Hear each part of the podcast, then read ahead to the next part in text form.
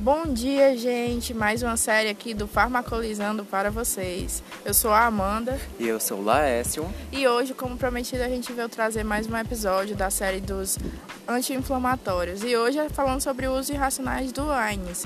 Eles podem ser até mais prejudiciais do que os esteroidais, viu, galera? A gente vai explicar.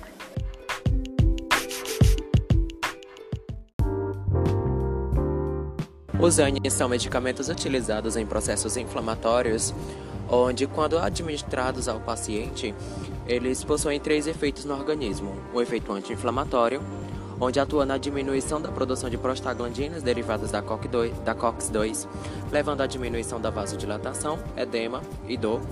O efeito analgésico, onde há a diminuição da dor, principalmente a inflamatória, e o efeito antipirético, onde o fármaco ele reduz a temperatura corporal para patologicamente elevada.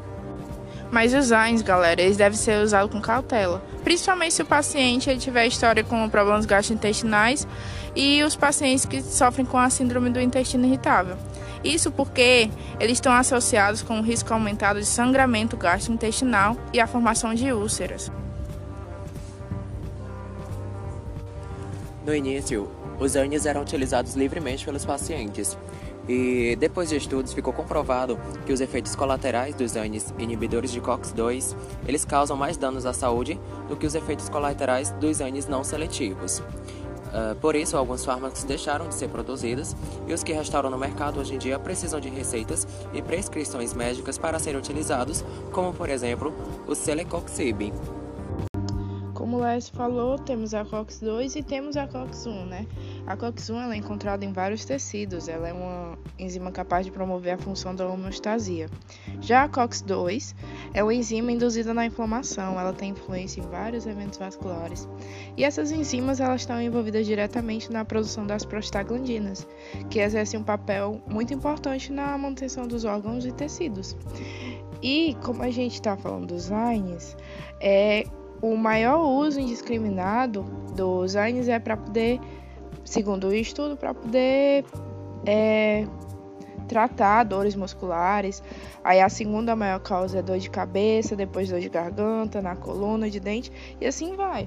E é por isso que é muito importante a gente saber o que é que a gente está usando, como usar corretamente e prioritariamente ir no, no médico para poder saber qual é e quanto tempo usar, qual o melhor, para poder a gente não ter problemas futuros. Porque os maiores, as maiores causas delas são as irritações da mucosa gástrica, que pode estar tá dando um dano futuro permanente. Bom, gente, para poder finalizar o nosso programa hoje, esse foi o nosso episódio. Para poder mais conscientizar vocês.